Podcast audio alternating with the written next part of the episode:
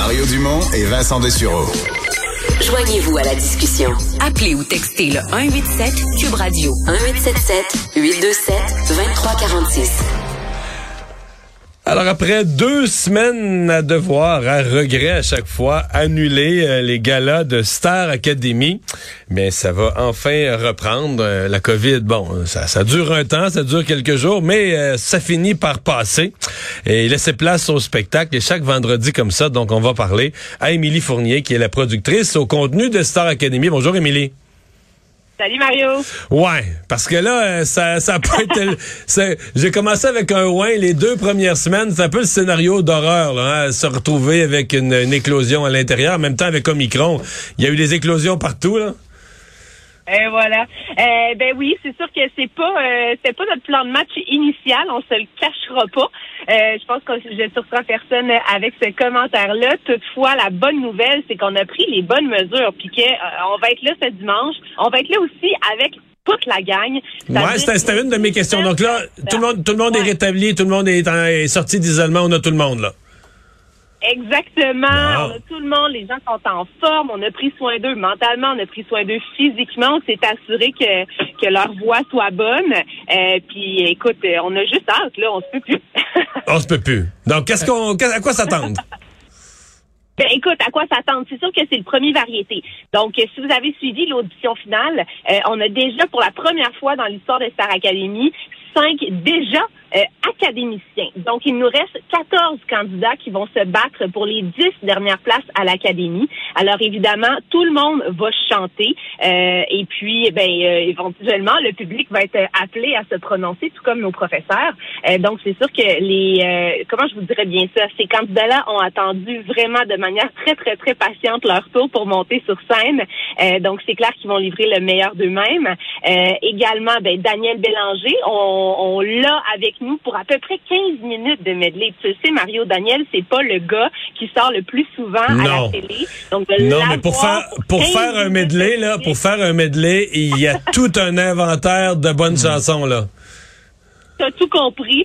Euh, écoute, on, on, fête les 30 ans euh, de Les Insomniaques s'amusent, qui était euh, son premier album. Donc, on va vraiment chercher du gros répertoire. Et je dois te dire que la mise en scène, ouvrez grand vos yeux parce que on a mis le paquet. Ça fait des mois qu'on travaille sur ce numéro-là.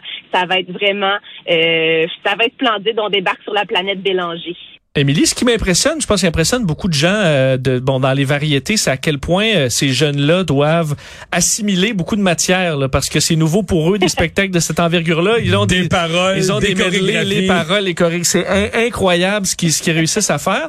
Euh, là, comment ça s'est passé pour essayer de pas perdre tout ce temps-là en isolement avec la COVID? Comment vous avez été capable de de, de, de, de se pratiquer le plus possible dans un contexte aussi aussi compliqué?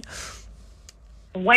Ben écoute, euh, je vous apprends rien que Zoom, hein, ça sauve des vies. Ouais.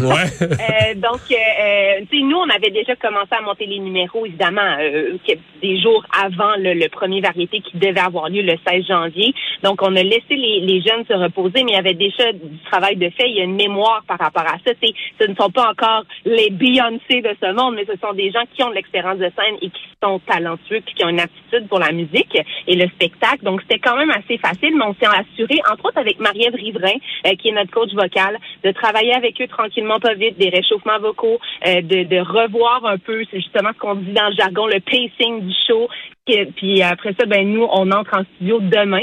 Donc, on, retourne à l'école, si vous voulez. Demain, c'est notre rentrée au studio Merz et on va se donner une belle grande journée de répétition, juste entre nous, le temps de, de enlever peut-être la petite couche de stress pour ceux qui remontent sur scène, de s'assurer que tout est impeccable, de reprendre les positions. Mais oui, notre équipe de mise en scène, notre équipe de direction artistique travaille vraiment très, très fort pour maintenir, si vous voulez, le niveau de d'attention, de, mémoire par rapport à ce numéro-là, de sorte que tout soit euh, top notch, comme on dit. Émilie, juste pour euh, nous situer, donc pendant ces journées-là, ceux qui ont été testés positifs se sont retrouvés chacun dans leur chambre d'hôtel en isolement. Euh, les autres sont restés à l'académie. Comment ça s'est vécu? Puis, et mettons les zooms là, est-ce que ça veut dire que chacun dans sa chambre d'hôtel, il y avait un outil, un portable, puis là, ben, on les mettait tous ensemble à travers l'outil, on faisait quelque chose de collectif avec ça, malgré tout?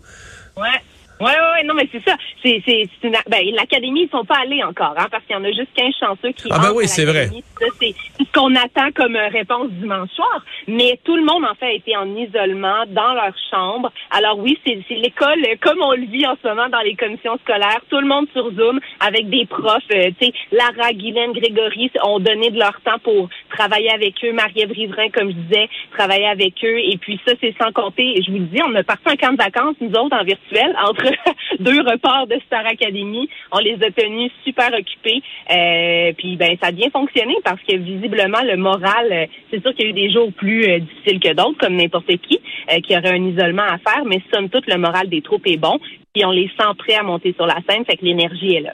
Penses-tu que les liens, euh, l'an dernier, là, il y avait des liens presque familiaux qui se sont développés entre les, entre les Ouais. académiciens pendant la, la série? Est-ce que ça pourrait se faire encore plus vite cette année parce qu'ils ont quand même traversé euh, euh, certaines épreuves déjà avant le premier show?